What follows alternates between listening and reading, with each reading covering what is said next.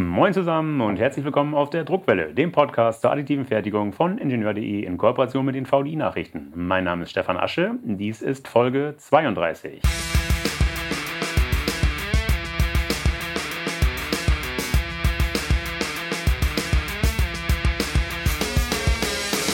Heute bin ich tatsächlich mal wieder, man mag es kaum glauben, auf einer Außenmission unterwegs. Also unter echten Menschen. Vis-à-vis.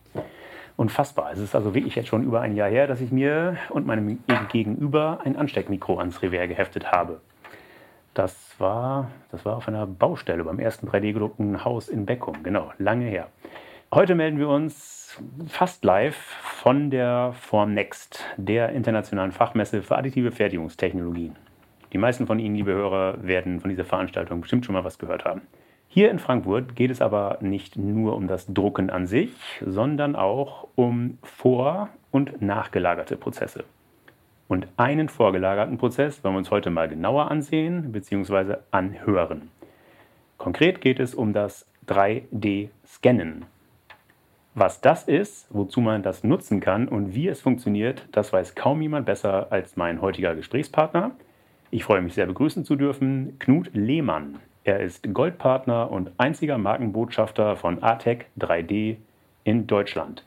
ATEC 3D zählt zu den führenden Herstellern von 3D-Scannern weltweit. Hallo Herr Lehmann, stellen Sie sich bitte selbst kurz vor. Ja, also erstmal Dank für die Einladung, Herr Asche, dass ich äh, heute mit Ihnen über das Thema 3D-Scannen sprechen kann. Äh, mein Name ist Knut Lehmann von der Firma KLIB. Unsere äh, Firma existiert seit äh, zwölf Jahren. Seitdem machen wir Vertrieb von den 3D-Scannern der Firma Artec.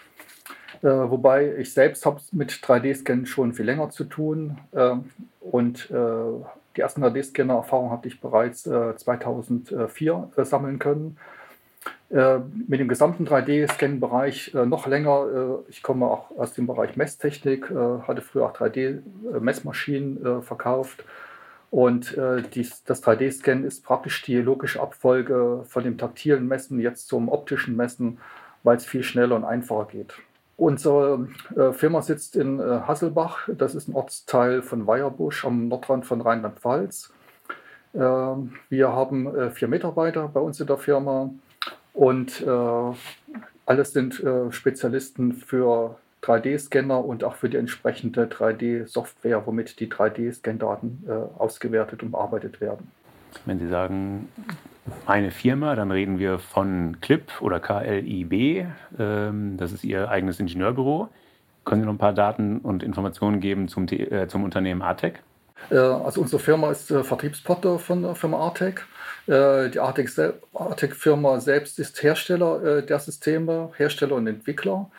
Ähm, Artec selbst äh, gibt es seit 2007 und äh, Artec hatte ursprünglich damit angefangen, äh, Gesichtserkennungssysteme zu entwickeln, womit äh, beim, beim Zutritt äh, von sicherheitsrelevanten Bereichen zum Beispiel das Gesicht einer Person gescannt wird. Und je nachdem, ob die Person Zutritt hat oder keinen Zutritt, geht die Tür auf oder bleibt zu. Das war so die Anfangsentwicklung. Äh, seit äh, ungefähr 2009 produzieren sie dann 3D-Scanner. am Anfang noch ohne Farberfassung und relativ grobe Technologie, grobe Gehäuse. Äh, die wurden dann äh, später verfeinert, äh, von 32-Bit-Software auf 64-Bit-Software gewechselt. Und ähm, das Coole an äh, ist eben, dass sie eine ständige Weiterentwicklung haben, sowohl in der Hardware als auch in der Software. Die Scanner sind sehr benutzerfreundlich, einfach zu bedienen, super schnell, sehr zuverlässig. die Software ist, ist toll äh, nicht so komplex wie eine CAD-Software, obwohl sie die gleichen Rechenumfänge hat. Und äh, die Scanner funktionieren eigentlich hervorragend. Der, der, Support ist toll, Lieferzeit ist toll. Also äh, es ist wirklich ein hervorragendes Produkt. Wo sitzt das Unternehmen? Wie viele Mitarbeiter hat es? Und ähm, Artex sitzt in Luxemburg, äh, also in Hamm, das ist ein Ortsteil von Luxemburg, und äh, hat ungefähr 120 Mitarbeiter. Okay, damit steigen wir ins Thema ein. Wie gesagt, wir sind hier auf der Formnext, der Fachmesse für additive Produktionstechnologien. ATEC 3D stellt aber eben, wie gesagt, keine Drucker und auch keine Materialien her. Warum ist Ihre Technologie dennoch wichtig für die additive Fertigung? Äh, wenn ich etwas drucken möchte, brauche ich 3D-Daten dazu. Es gibt da zwei Möglichkeiten. Entweder ich nehme die aus der Konstruktion, also sowas wie AutoCAD, SolidWorks, CATIA oder irgendeine CAD-Software, kann das eben konstruieren, was ich dann drucken möchte. Äh, das andere ist natürlich dann das, äh, wenn ich ein organisches Objekt drucken möchte, zum Beispiel äh, etwas, was an eine Hand angepasst wird, was an einen Fuß angepasst wird, wie eine Prothese, Orthese, oder irgendein historisches Objekt wie ein Oldtimer-Bauteil oder ein altes Werkzeug, von dem ich keine CAD-Daten habe, Umformwerkzeuge, Gießereiwerkzeuge, Vorrichtungen und ähnliches. äh, dann muss ich die ja irgendwie in das, in die, vom, von der realen Welt in die digitale Welt übertragen. Und äh, das kann ich natürlich machen mit Messschieber, mit Bandmaß, äh, einzelne Punkte ausmessen, mit Winkelmesser. Habe damit jedes Mal einen Punkt gemessen mit einer eher schlechten Genauigkeit. Oder ich nehme halt einen richtigen 3D-Scanner her, der macht Millionen Punkte pro Sekunde, super schnell, super genau und erzeugt mir daraus praktisch ein dichtes, äh, äh, präzises 1 zu 1 Abbild des äh, realen Objektes, äh, was ich dann weiterverarbeiten möchte. Äh, man benutzt auch die Daten nicht einfach nur so zum 3D-Drucken, äh, also einfach eingescannt und gedruckt, sondern man muss mit den Daten noch irgendwas machen, also irgendwas anbauen, irgendwas ergänzen. Äh, und da gibt es auch entsprechende 3D-Bearbeitungssoftware dazu. Lassen Sie uns mal beim Beispiel Oldtimer-Restauration bleiben. Sie hatten es angesprochen, wenn ich jetzt irgendein Bauteil rekonstruieren will. Ich habe noch eins da, es ist meinetwegen in der Mitte durchgebrochen, ich kann es zusammenfügen, möchte es, aber, möchte es aber neu herstellen. Es liegt vor mir auf dem Tisch. Wie gehe ich dann mit dem Artec 3D-Scanner daran? Wie erzeuge ich daraus aus dem Teil, was vor mir auf dem Tisch liegt, dann Daten? Äh, das funktioniert so. Äh, Ihr Bauteil liegt auf dem Tisch. Äh, Sie brauchen ein bisschen Platz ringsrum. Je nachdem, wie groß das Bauteil ist. Ich sage mal, eine Ölwanne von einem historischen Fahrzeug äh, braucht man ungefähr so einen Meter Platz ringsrum. Äh, man nimmt den Scanner in die Hand. Äh, Ölwanne würde ich zum Beispiel mit dem Artec EV oder mit dem Leo einscannen. Äh, und ähm, Sie schalten den Scanner an. Der Scanner projiziert ein Lichtmuster auf die Oberfläche. Äh, und auf der, in der Software sehen Sie dann sofort, wo haben Sie Scandaten oder wo fehlt noch was. Dann gehen Sie mit dem Scanner einfach um das Objekt ringsherum oder Sie können auch das Objekt einmal ringsherum drehen auf, ein, auf einer einfachen Drehscheibe wie Töpferscheibe oder was ähnliches äh, drehen das einmal ringsherum und haben damit praktisch alles erfasst, was man von oben sieht. Dann drehen Sie das Bauteil, dann drücken Sie beim Scanner auf Stopp, drehen das Bauteil um 180 Grad rum, legen das wieder auf den Tisch drauf und machen das gleiche nochmal mit der Unterseite. Dadurch, äh, dass die Software nun aber äh, praktisch Oberseite und Unterseite separat gescannt hat, weiß er erstmal noch nicht, äh, wie die Daten zusammengehören. Äh, Sie haben das aber so gescannt, dass Sie im ersten Bereich, äh, im ersten Scan und im zweiten Scan äh, praktisch auch einen Überlappungsbereich haben, also gleiche Bereiche zweimal gescannt haben. Und mit der Scan-Software Arctic Studio können Sie dann den Bereich von oben und von unten, also Ölwanne innen und außen, dann passgenau zusammenfügen. Und die Software berechnet Ihnen daraus dann ein komplettes wasserdichtes 3D-Modell. Wie lange dauert das? Wie lange brauche ich, um, um die Ölwanne herumzulaufen, beziehungsweise sie um, auf dem, um sie auf dem Töpfertisch zu drehen und von beiden Seiten zu erfassen?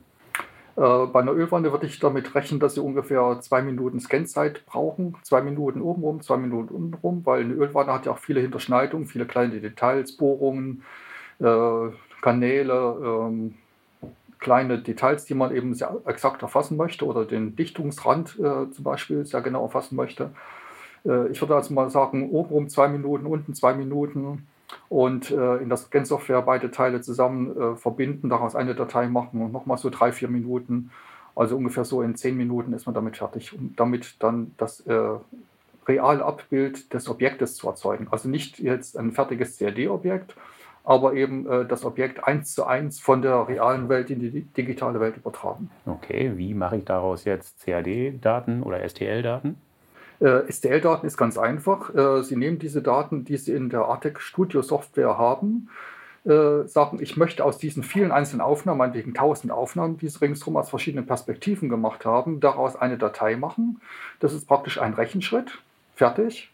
Und dann sagen Sie Datei Export als STL und die Daten sind als STL exportiert. Das ist praktisch nur ein paar Mausklicks. Äh, wenn Sie dagegen äh, statt dem STL eine CAD-Datei daraus machen möchten, also CAD-Daten sind zum Beispiel STEP oder IGES, äh, wenn Sie sowas erzeugen möchten, haben Sie in der Scan-Software die Möglichkeit, direkt Grundelemente zu erzeugen, also Ebene, Kugel, Kegel, Freiformfläche, Torus. Es sind aber nur einzelne Elemente wenn Sie dagegen äh, ein komplettes äh, CAD-Objekt machen wollen, äh, also ein sogenanntes Reverse Engineering betreiben wollen auf Basis der Scan-Daten, brauchen Sie eine extra Software dazu. Und äh, unsere Kunden setzen dann meistens die Software äh, Design X ein von Geomagic. die erlaubt praktisch ein direktes Importieren der Scan-Daten aus der Artex-Software und daraus Erzeugen von einem kompletten CAD-Objekt und das Ganze nennt sich danach parametrisches Reverse Engineering. Das heißt, ich habe überall die gleiche Wandstärke. Äh, Bereiche, die vielleicht abgebrochen sind oder fehlen oder deformiert sind oder verschlissen sind, äh, werden einfach direkt nachkonstruiert. Und ich bekomme daraus praktisch ein perfektes äh, CAD-Objekt äh, mit der äh, Reverse Engineering Software erzeugt. Aber kann ich, wenn ich eingescannt habe, beispielsweise auch sehen, welche Bohrung eingebracht wurde, mit welchem Durchmesser, mit welchem innenliegenden Gewinde beispielsweise? Das sehen Sie auch, ja. Ja, also die Scanner haben so eine hohe Auflösung. Äh, ich sage mal beim Beispiel Ölwanne, das würde ich dann mit dem äh, Arctic Space Spider einscannen. Äh, der hat eine Auflösung von 0,1 mm und mit 0,1 mm dann können Sie auch direkt erkennen, ist das jetzt eine M6 oder eine M8-Bohrung äh, wie, ähm, wie tief ist dann äh, die Bohrung, kann man, ich sag mal, ansatzweise noch sehen, weil man kann eben in tiefe Bohrungen nicht bis auf den Boden rein scannen, aber man kann äh, ungefähr so äh, zweit, äh, ungefähr so den ähm, Durchmesser der, der Bohrung, ähm, also ich sag mal, so tief reinscannen, wie die Bohrungsdurchmesser ist. Jetzt haben wir ein Beispiel aus der Oldtimer-Restauration gewählt. Es gibt aber etliche andere Anwendungsbeispiele für einen 3D-Scanner. Mögen Sie noch ein paar erläutern? Äh, ich sage mal, generell sind die Scanner im Einsatz von äh, Archäologie bis Luftfahrt. Äh, weil unsere ganze Welt ist 3D und alles wird irgendwie mal digitalisiert. Ich brauche von allen irgendwie mal ein digitales Objekt oder einen digitalen Zwilling davon. Und im Bereich Archäologie haben wir sehr viele spannende Projekte realisiert, beziehungsweise unsere Kunden haben die realisiert. Ähm, ein ganz cooles Projekt äh, äh, war, äh, das hat das Landesamt für Archäologie in Schwerin gemacht. und dort kommt auch wieder die Kombination Scannen und Drucken zusammen. die haben ähm, bei den Bauarbeiten durch die Verlegung der Erdgaspipeline in der Ostsee gesunkene Wikingerboote gefunden, haben die unter Wasser fotografiert haben die dann demontiert, die einzelnen Bauteile, dann die einzelnen Planken und so weiter dann äh, geborgen, dann jedes einzelne Teil mit dem Arctic Eva oder auch mit dem Arctic Leo eingescannt. Das waren ein paar tausend Teile. Und dadurch, dass sie durch, aufgrund der Fotodokumentation wussten, wie die einzelnen Teile zusammengehören und aufgrund der Befestigungslöcher, womit die Planken äh, miteinander verbunden worden sind, die Planken mit den Spanten, äh, wussten sie dann, wie die Teile zusammengehören haben dann diese 3D-Daten dazu benutzt, um von jedem Teil dann einen 3D-Druck zu machen. Natürlich nicht 1 zu 1, äh, sondern im Maßstab, äh, ich glaube 1 zu 20 oder so. Äh, haben damit praktisch jede, jedes Schiffsbauteil 3D gedruckt, diese 3D-Druckteile dann wieder zusammengebaut und damit praktisch ein 1 zu 1 Modell, äh, nicht ein 1 zu 1, äh, maßstabsgerechtes Modell im, so 1 zu 20 von diesem äh, gesunkenen Boot hergestellt. Äh, dieses, äh, ich sage mal, Mini-Boot äh, benutzen sie dann dazu, um Strömungsanalysen zu machen und konnten damit dann nachvollziehen, wie weit die Wikingerboote zum Beispiel hochseetüchtig waren, also wie weit konnten die Wikinger mit den Booten wirklich fahren und was ist dann Realität gewesen oder was eben Mythos. Sehr spannendes Beispiel. Jetzt sind die meisten unserer Hörer Ingenieure, ebenso wie Sie. Stichwort Qualitätskontrolle. Inwieweit kann ich mit einem 3D-Scanner ein auf konventionelle Weise hergestelltes Bauteil qualitätsprüfen? Äh, ich muss das erstmal einscannen. So. Äh, das ist erstmal klar. Ich muss also praktisch äh, einen digitalen Zwilling von dem realen Objekt erzeugen. Dieser digitale Zwilling ist 1 zu 1. Natürlich mit der entsprechenden Messungenauigkeit oder Messgenauigkeit des 3D-Scanners. Wobei bei Messgenauigkeit äh, reden wir von, äh, der Mikro schafft 10 Mikrometer. Müssen Sie kurz erläutern, vielleicht machen wir es an dieser Stelle, wie viele verschiedene Modelle bietet ATEC 3D und mögen Sie ganz kurz umreißen, für welche Einsatzbereiche die geeignet sind? Äh, der, kleinste, der Scanner für die kleinsten Objekte heißt Mikro. Äh, dann kann ich Bauteile von 6 x 6 x 9 cm einscannen, äh, dafür aber auch mit 10 Mikrometer Genauigkeit. Das Gegenteil vom Mikro heißt nicht Makro in dem Fall, sondern heißt Ray. Äh, Ray ist ein Laserscanner. Mit dem Laserscanner kann ich Objekte äh, einscannen bis mehrere hundert Meter Größe, äh, wobei der Scanner mit einmal bis ungefähr 110 Meter Entfernung scannen kann. Und äh, der schafft es aber nicht mit Mikrometergenauigkeit, sondern nur mit äh, Submillimetergenauigkeit, sagt man dazu. Also er hat praktisch eine Messgenauigkeit äh, von 0,7 Millimeter. Äh, wenn ich aber ein Schiff jetzt einscanne, brauche ich nicht mal diesen 0,7 mm, da reicht mir ein Zentimeter oder noch mehr. Gut, und zwischen Mikro und Ray gibt es noch weitere? Und da gibt es natürlich noch ein paar sehr interessante Sachen dazwischen. Äh, der äh, gegenüber dem Mikro, der nächstgrößere Scanner ist der Space Spider, heißt der. Äh, Space Spider hat eine Ungenauigkeit oder Messgenauigkeit von 50 Mikrometer. Ist gut geeignet für Objekte so, ich sage mal bis einen halben Meter oder ein Meter Größe. Größere Objekte äh, scannt man dann mit dem EVA. EVA hat eine Genauigkeit von 0,1 mm. Äh, damit kann ich Objekte einscannen von, ich sag mal, Schuhkartongröße bis PKW-Größe. Und äh, die, äh, ich sag mal, der Nachfolger vom äh, EVA ist der Artec Leo. Äh, der Leo macht genau das gleiche wie der EVA, ist für den gleichen Einsatzbereich äh, ausgelegt, gleiche Genauigkeit, also 0,1 mm. Äh, hat aber den Vorteil, dass es, dass praktisch kabellos arbeitet. Ich habe äh, Rechner, Stromversorgung, Bildschirm, Optik, alles in ein Gehäuse integriert und brauche also keinen Rechner mitnehmen zum Scannen. Und ähm, damit ist auch der Leo der einzige Scanner auf dem Markt im Bereich der Handscanner, mit dem man wirklich kabellos arbeiten kann, sehr flexibel, unter ungünstigen Lichtbedingungen äh, und trotzdem sehr präzise und super schnell. Okay, der Mikro ist ein stationäres Gerät, wo das Bauteil, glaube ich, reingelegt wird. Äh, Space Spider, Eva und Artec Leo sind welche, die mit Hand geführt werden. Und Ray steht auf einem Stativ, ist das richtig? Genau, perfekt. Ja. Okay. Hier war einmal Stichwort Qualitätskontrolle welches, welchen 3D-Scanner nehme ich und ja, wie genau kann ich dann sehen, ob es meinen Spezifikationen, dieses gefertigte Bauteil, ob es den Spezifikationen genügt? Äh, die Auswahl des Scanners äh, ist vom Scan-Objekt abhängig. Äh, wenn ich zum Beispiel eine Schraube einscannen möchte, meinetwegen Radschraube vom Pkw, habe ich dort Toleranzen, die im Mikrometerbereich liegen. Das kann ich natürlich nicht mit dem Ray machen, weil der Ray hat ja nur 0,7 mm Genauigkeit. Der Ray sieht, da ist eine Schraube, aber ich kann sie nicht vermessen. äh, wenn ich die Qualität der Schraube messen möchte, also ein kleines Bauteil, nehme ich den Mikro dazu. Mit dem kann ich das eben auf 10 Mikrometer genau machen. Also für ein kleines Bauteil, dafür hohe Genauigkeit. Und äh, das Ganze funktioniert im Allgemeinen so. Für die Qualitätskontrolle habe ich meistens eine CAD-Datei dazu, wie in Step- oder IGES-Datenformat vorliegen.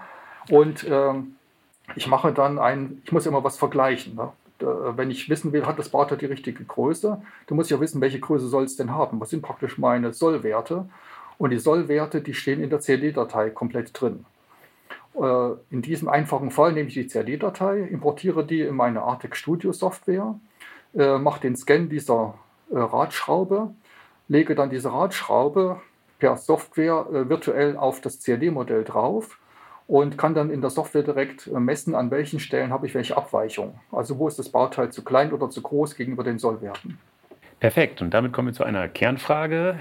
Äh, ich weiß, das wird jetzt schwierig äh, für die Hörer dazu folgen, weil sie es eben nicht sehen können. Deshalb, lieber Herr Lehmann, versuchen Sie es so zu erklären, dass der Hörer sich das Bild nicht vorstellen kann. Wie funktioniert es technisch? Wie schafft so ein Handscanner ein 3D-Objekt auf den Bildschirm zu zaubern? Äh, ja, Sie haben recht, es ist wirklich schwierig, äh, nur mit äh, Sprache zu erklären. Normalerweise habe ich dann eine PowerPoint-Präsentation oder den Scanner direkt in der Hand, um das live zu zeigen. Aber das Funktionsprinzip ist trotzdem recht einfach erklärt. Ich habe bei den Scannern, also bei dem Mikro, bei dem EVA, Space Spider und Leo, habe ich jeweils eine Sendeoptik und eine Empfangsoptik. Äh, die Sendeoptik äh, ist ähm, ein Projektionssystem, entweder äh, ich sag mal, ein normaler kleiner Beamer oder ein spezielles anderes Projektionssystem. das projiziert ein statisches Lichtmuster auf die Oberfläche meines Objektes. aus einem anderen Winkel habe ich dann eine Kamera. Die Kamera fotografiert dieses Lichtmuster. Äh, und wenn das Lichtmuster auf eine ebene Fläche fällt, äh, dann äh, ist das Lichtmuster gleichmäßig und die Kamera fotografiert ein gleichmäßiges Muster. Wenn dagegen das Lichtmuster auf eine gekrümmte Fläche fällt, habe ich eine entsprechend optische Verzerrung. Das heißt, der Abstand meiner Bildpunkte zur Kamera hin sind kleiner, je näher ich an dem Objekt bin. Und je weiter es weg ist, desto größer werden diese Bildpunkte, hat normale optische Verzerrung. Aus dieser Verzerrung berechnet die Software dann die Geometrie dieses Objektes. So arbeiten viele andere Scanner auch.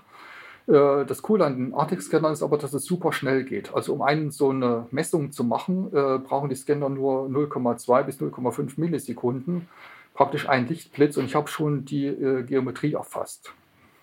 Ja, jetzt habe ich aber erstmal nur die Form. Ich möchte auch noch die reale Größe messen. Die reale Größe wird über Triangulation berechnet. Und zwar habe ich zwischen der Empfangs- und der Sendeoptik eine bekannte Länge habe dann, und da habe ich dann zwei Winkel. Der eine Winkel ist der Projektionswinkel, der andere ist der Winkel, äh, unter dem die äh, Bildpunkte auf die Kamera treffen. Praktisch zwei Winkel und eine Länge und damit kann ich dann halt direkt den Abstand messen. Und ähm, wer in der Schule noch aufgepasst hat, weiß auch, wie das geht. Äh, ähm, ich wusste es nicht mehr, ich auch erst nachgucken, das wird über die Cotangensfunktion berechnet. Äh, aber die Software kann das eben automatisch, ohne dass man sich darum kümmern muss. Das Prinzip, was Sie jetzt, was Sie jetzt geschildert haben, okay, leuchtet selbst mir ein, obwohl ich kein Ingenieur bin.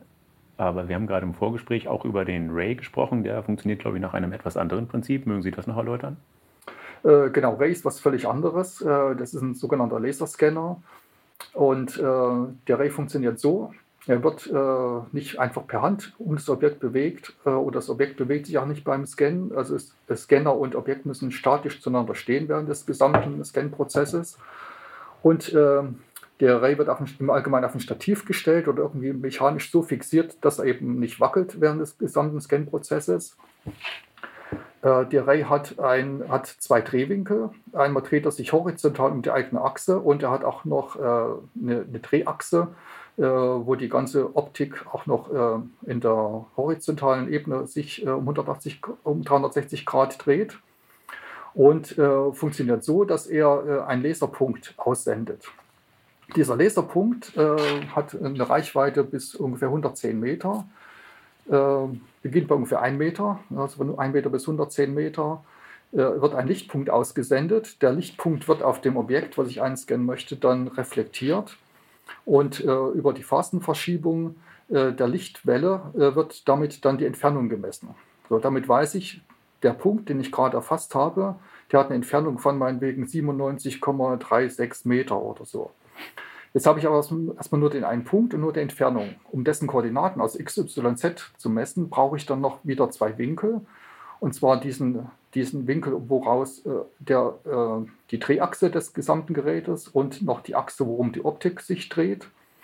Und äh, das Ganze läuft wie auf einer Kugel ab, äh, sodass ich praktisch von dort, wo der Scanner steht, äh, ein ganzes Kugelvolumen erfassen kann. Und äh, über Entfernung und zwei Winkel kann ich dann wieder die XYZ-Koordinaten berechnen von den Koordinaten, die ich gerade erfasse. Aber da weiß ich jetzt nicht, mit welcher Winkelbeziehung das geht, das äh, weiß ich jetzt auch nicht. Aber die, die Software kann es eben. Ne? Ich bin beeindruckt, wie gut Sie das erklären können. Ich habe den Eindruck, das machen Sie nicht zum ersten Mal. Wie wichtig sind die Lichtverhältnisse bei den verschiedenen Verfahren? Also bei Microspace, bei der EVA und auf der anderen Seite Ray. Muss es perfekt ausgeleuchtet sein oder genügen auch schummelige Lichtverhältnisse? Ähm, also Licht ist ein gutes Thema, äh, weil die Scanner arbeiten ja auch mit Licht. Und äh, sie funktionieren in solchen Fällen nicht, wenn das um Umgebungslicht heller ist als das Licht, was der Scanner selbst erzeugt. Also in dem Fall der Laserpunkt äh, von dem Ray oder die Musterprojektion der anderen Scanner. Prinzipiell arbeiten sie auch im Dunkeln. Ja. Ich kann das stockdunkel machen, weil der Scanner macht sein eigenes Licht. Er braucht also gar kein Umgebungslicht. Äh, aber generell ist es so, dass äh, die Scanner wie, wie Ray und Leo auch bei Tageslicht arbeiten können, weil sie haben ein Laserprojektionssystem, was eine sehr hohe Lichtintensität hat, womit das Objekt beleuchtet wird oder in diese Lichtpunkte projiziert werden. Es sind aber trotzdem augensicher, also Laserklasse 1, man muss keine Schutzbrille tragen oder ähnliches. Äh, ein, bisschen, ein bisschen lichtempfindlicher sind dann äh, die Scanner äh, EVA und äh, Space Spider. Äh, da sollte man so maximal so 1000 Lux haben, also nicht draußen bei direkten Sonneneinstrahlungen scannen, äh, sondern äh, die Bereiche, wo man scannen möchte, müssen zumindest im Schatten liegen oder bei bedecktem Himmel dann äh, scannen. Und der kleine Scanner, der Mikro, der wird sowieso bloß im Innenraum benutzt. Den sollte man so hinstellen, dass nicht gerade die Sonne da auf den Scanner drauf scheint, weil dann ist es zu hell an der Stelle, wo der Projektor das Bild projiziert. Können Sie sich aber auch so vorstellen, wenn Sie jetzt im, im Meetingraum sind und wollen Ihre PowerPoint-Präsentation mit einem Beamer an die Wand projizieren, dort darf eben auch nicht gerade die Sonne drauf scheinen, weil Sie dann eben das Bild nicht mehr sehen. Leuchtet ein, genau. Was ist mit spiegelnden Oberflächen? Sind die ein Problem? Ja, spiegelnd ist natürlich auch ein Thema, äh, wobei Spiegeln und Spiegeln sind zwei verschiedene Unterschiede. Man, gibt, äh, äh man sieht manchmal sein eigenes Spiegelbild noch äh, schemenhaft in, Obje in, einer Objektoberfläche und es geht trotzdem zu scannen. Äh, und manchmal äh, geht es über, überhaupt nicht mehr. aber prinzipiell ist es eben so, dass die Kamera immer das Lichtmuster sehen muss. Wenn das hundertprozentig reflektierend ist oder hundertprozentig lichtdurchlässig ist, geht es nicht. Es muss immer ein gewisser diffuser Anteil der Oberfläche äh, vorhanden sein. Äh, da gibt es aber auch äh, äh Abhilfemöglichkeiten, indem man da eine entsprechende Beschichtung anbringt. Äh, ähm, Talkumspray oder Kreidepulver oder äh, spezielles selbstverflüchtigendes Spray auf der Oberfläche aufbringt. damit lässt sich dann auch zum Beispiel eine Autoscheibe oder ein Autospiegel oder Rückleuchten auch gut einscannen. Okay, jetzt habe ich den Scan-Prozess abgeschlossen, so wie Sie es jetzt geschildert haben. Dann habe ich aber zurück zur Ölwanne, die auf dem Tisch liegt, auf der Werkbank. Jetzt habe ich die Werkbank ja mit eingescannt. Ich möchte aber nur die Daten haben der Ölwanne. Wie trenne ich Werkbank von Ölwanne digital? Ja, das ist eine gute Frage. Äh, und ähm, da haben sich die Entwickler von Arctic eine coole Lösung ausgedacht. Äh, jetzt Beispiel Ölwanne auf dem Tisch. Ne? Ich habe ja den Tisch mitgescannt. Der Tisch äh, stellt im Prinzip wie eine Art Ebene dar. Und dann nehme ich den Scan her, wo ich praktisch Ölwanne und Tisch gleichzeitig gescannt habe und äh, klicke mit der Maus auf den Tisch drauf und sage hier, lösch mir diese Ebene. Ein Mausklick, löschen und ist weg. Okay. Ja, das ist so, ich sag mal, der, der Standardfall. Ich kann es noch, noch äh, einfacher machen. Ich kann direkt in der Scan-Software sagen, äh, scanne mir die Ebene nicht mit. Äh, dann erkennt der, der Scanner automatisch, äh, das ist eine Ebene und das, das Bauteil steht auf der Ebene drauf, hat praktisch einen anderen Winkel und anhand der Winkeländerung von der Ebene zu dem Bauteil, was da meinetwegen rechtwinklig draufsteht, äh, ist praktisch eine Krümmungsänderung und die Software kann direkt beim Scannen schon die Ebene direkt weglöschen. Okay. Erfassen die Scanner auch Farben? Äh, Farben ist auch ein gutes Thema. Äh, das Farbenerfassen hat äh, zwei Gründe. Äh, einmal kann ich mit dem äh, Scanner auch farbige 3D-Objekte erzeugen zum Beispiel für meinen Webshop äh, Turnschuhe, die immer in der realen Farbe dargestellt werden oder Handtaschen äh, Oberbekleidung äh, oder technische Objekte farblich so darstellen. Äh, und zum anderen wird die Farbe auch dazu benutzt, um die einzelnen Aufnahmen, Beispiel Ölwanne ringsrum, ein paar hundert Aufnahmen gemacht, um die einzelnen Aufnahmen entsprechend passgenau zusammenzufügen. Man sagt auch Tracking dazu. Das bedeutet praktisch halt Aufnahme 1 und Aufnahme 2 werden dann nicht nur anhand von Geometriemerkmalen zusammen ausgerichtet oder zusammen registriert, sondern auch mit farblichen Merkmalen ausgerichtet. Und damit kann ich eben auch äh, glatte, ebene Flächen einscannen. Ich sage mal, einen Holztisch zum Beispiel, äh, der keine Geometrien hat äh, zum Tracking und zum Datenerzeugen, aber entsprechende farbliche Strukturierung, die mir dazu hilft, die mir dann praktisch mithilft, um die Daten aus verschiedenen Perspektiven passgenau zusammenzufügen. Schatten dürften dann ein Problem sein, oder? Äh, ja, das mit den Schatten ist auch gut gelöst. Äh, das war früher war das noch eher noch ein Problem, als äh, äh, die ersten 3D-Scanner von Artec gebaut äh, worden sind, äh, die die Farbe erfassen. Da war ein Projektionssystem, also ein LED-Matrix in dem Fall, und Farbkamera räumlich getrennt, also an verschiedenen Positionen am Ge Gehäuse äh, angebaut. Äh, die neuen Generationen der Scanner äh, haben dann einen ähm, Ringblitz wo praktisch eine Beleuchtung um die Kamera erfolgt, also äh, ringförmig praktisch LEDs angeordnet sind und damit eine schattenfreie Beleuchtung äh, realisiert wird. Woran erkennt ein Nutzer, dass seine Aufnahme fertig ist? Äh, ja, bei den äh, Scannern, äh, ich sag mal EVA, Space Spider, äh, Micro oder, oder Ray, muss man einfach nur so lange scannen, bis man das Objekt komplett sieht. Ne? Ich, ich sehe, das ist mein Bauteil, meinetwegen ein Stuhl oder ein Auto, was da steht. Ich halte den Scanner dorthin, äh, scanne das aus verschiedenen Perspektiven ein. wenn ich, eben, wenn ich eben sehe, bei dem Auto fehlt noch ein Stück vom Vorderreifen, weil das in meiner 3D-Vorschau in der Arctic Studio Software noch nicht sichtbar ist, äh, sehe ich, okay, da muss ich den Scanner nochmal hinhalten. Im Prinzip so wie der Lackierer mit seiner Spritzpistole da Farbe noch hinspritzen muss. Äh, noch cooler ist es gelöst äh, beim Leo. Äh, beim Leo habe ich auch eine sogenannte Qualitätsdarstellung. Äh, und äh, dort sehe ich dann Bereiche, die ich gut gescannt habe, in einer grünen Farbe dargestellt. Etwas schlechter gescannte Bereiche sind äh, gelb dargestellt und Bereiche, wo noch was fehlt, wo Löcher sind oder wo noch gar keine Scan-Daten da sind, sind rot dargestellt oder fehlen direkt in der Darstellung auf dem Bildschirm. Gut, wenn ich auf dem Bildschirm sehe, es ist grün dargestellt, dann weiß ich sofort, es ist perfekt im Rahmen der Möglichkeiten des Gerätes erfasst. Es bringt also nichts, wenn ich nochmal drüber fahre, dass die Aufnahme dann genauer wird. Genau, das ist völlig richtig, ja. Okay. Spielt KI beim 3D-Scannen eine Rolle? Schon? Zukünftig? Äh, KI wird schon benutzt. Äh, seit äh, ungefähr einem halben Jahr gibt es, ähm, äh, ist ein halbes Jahr, weiß ich gar nicht mehr, die Zeit ist so schnell vergangen. Ja. Also jedenfalls seit ein paar Monaten gibt es so einen sogenannten HD-Modus ähm, in der äh, Scan-Software. Und äh, HD-Modus äh, macht aus einem normalen Scanner nochmal einen hochauflösenderen äh, Scanner. Das äh, geht mit dem EVA noch mit dem Leo. Und äh, dieses HD-Daten erzeugen ist KI-basierend. Das ist praktisch so der Anfang, wo das auch schon eingesetzt wird. Äh, zum anderen ähm, gibt es auch noch weitere Scan-Möglichkeiten. Man kann auch, ähm, oder Artec hat auch diesen ähm, Robotik-Scanner äh, wo der Space Spider oder Eva mit einem Roboter kombiniert ist. Und das System scannt eben so lange, bis alle Daten erfasst sind und hört dann automatisch auf. Das ist auch KI-basierend. Okay, dann lassen Sie uns über Geld reden. Verraten Sie mir, was die einzelnen Geräte jeweils kosten. Ähm, also vom Preis-Leistungs-Verhältnis her sind sie sehr günstig. Äh, und äh, der Einstiegspreis für die 3D-Scanner ist der EVA Lite EVA Lite ist die Grundversion des EVAs, ähm, der nur Geometrie erfasst, keine Farben. Der kostet 6.700 Euro. Äh, der nächste ist dann EVA, also EVA ohne dem Light, äh, wo auch die Farbkamera mitarbeitet. Also ich kann auch farbige Objekte erzeugen und Farbe zum Tracking mit benutzen. Der kostet äh, 13.700 Euro. Der nächste ist dann der Space Spider. Space Spider ist eben der mit äh, einer hohen Genauigkeit im Bereich der Handscanner und hohe Detaillierung. Der kostet 19.700 Euro. Der nächste, ja, Sie, hören, Sie sehen schon, das geht immer höher. ich bin beeindruckt. Der, das verlegt mir fast die Sprache, aber ich bin gespannt. Es geht noch weiter, habe ich den Eindruck. Der nächste ist dann äh, Leo. Also Leo, dieser total coole Scanner mit All-in-One ohne extra Rechner, kostet 26.700 Euro. Der Mikro äh, kostet äh, 27.000 Euro. Und nach oben ist natürlich immer noch Luft. Der, der Ray kostet äh, 56.000 Euro.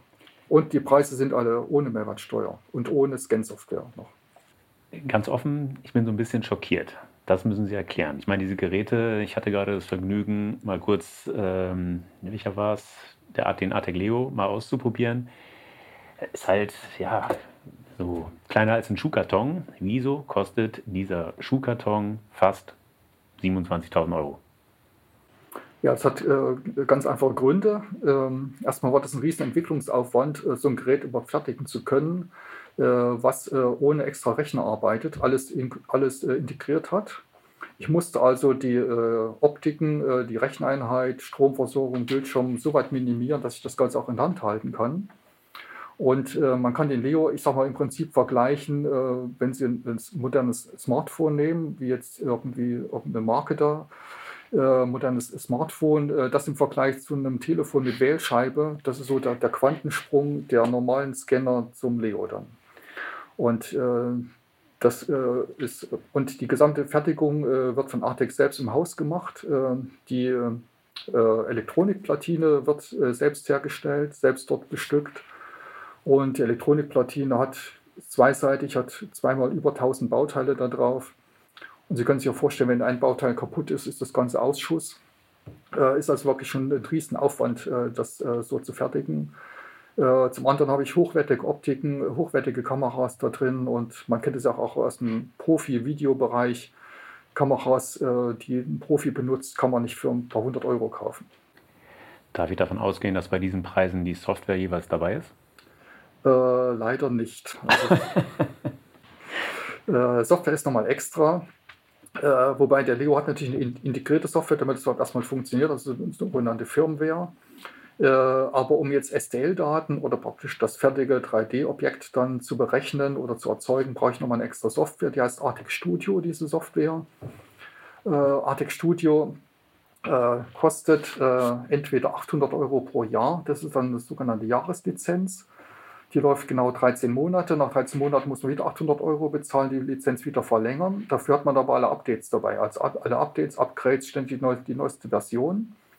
Äh, wer das nicht möchte, kann auch die Software einmalig kaufen, als so eine permanente Lizenz. Und die kostet einmalig 2000 Euro.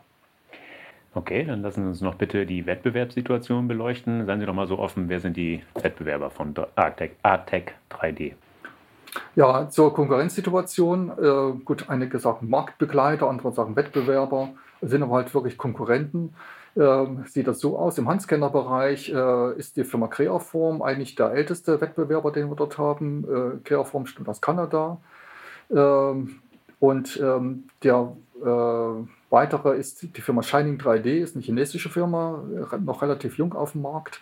Das sind die beiden, mit denen wir da im Wesentlichen zu tun haben. Äh, neben dem gibt es natürlich noch andere Scanner.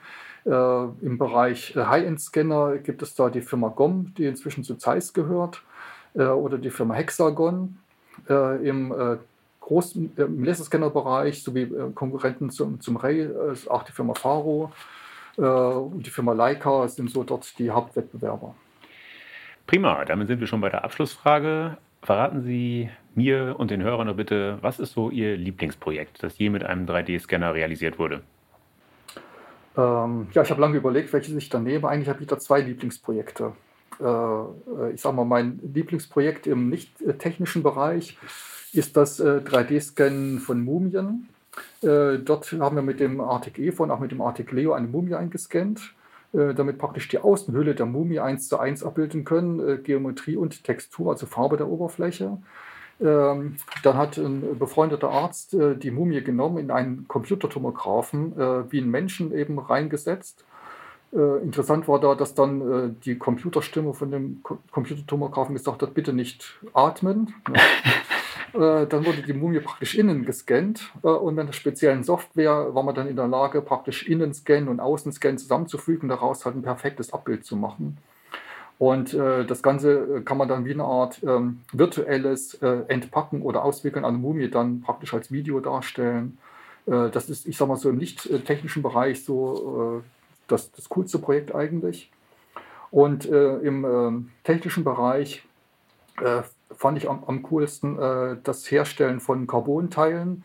Äh, dort wurde mit dem EVA dann an einem realen Fahrzeug zum Beispiel Frontbereich oder Heckbereich eingescannt, äh, diese Daten dann äh, mit Reverse Engineering äh, bearbeitet, daraus Werkzeuge gemacht, Carbonteile hergestellt und die Carbonteile sehen genauso aus wie die realen Teile. Nur, dass das reale Teil ungefähr 30 Kilo wiegt und das Carbonteil ungefähr 500 Gramm. Dafür ist es auch 100 Mal zu teuer, aber das ist halt für Motorsportanwendungen oder für Motorsportenthusiasten äh, äh, praktisch die praktikabelste Lösung, um äh, Fahrzeug, äh, Fahrzeuge zu optimieren. Perfekt, prima. Lieber Lehmann, das hat Spaß gemacht. Ich habe viel gelernt. Das waren interessante Einblicke. Herzlichen Dank nochmal. So, liebe Hörer, das war sie schon, die Folge 32. Ich hoffe, dass sie Ihnen gefallen hat. Dann empfehlen Sie uns gerne weiter. Sie finden die Druckwelle überall dort, wo es gute Podcasts gibt. Also etwa auf Podigy, Spotify, iTunes, Google Podcast, Amazon Music Podcast und natürlich, last but not least, auf ingenieur.de. Wenn Sie Anregungen oder Kritik äußern wollen, dann freue ich mich auf Ihre Zuschriften. Sie erreichen mich unter der E-Mail-Adresse druckwelle.ingenieur.de. Sollten Sie auch an Technikthemen abseits des 3D-Drucks interessiert sein, empfehle ich Ihnen die VDI-Nachrichten. Wenn Sie mal kostenlos reinlesen wollen, schauen Sie doch einfach mal unter www.vdi-nachrichten.com/lesen. Dort warten acht kostenlose E-Paper-Ausgaben auf Sie. Das war's für heute. Bleibt mir noch zu sagen, auf Wiederhören, munter bleiben und tschüss.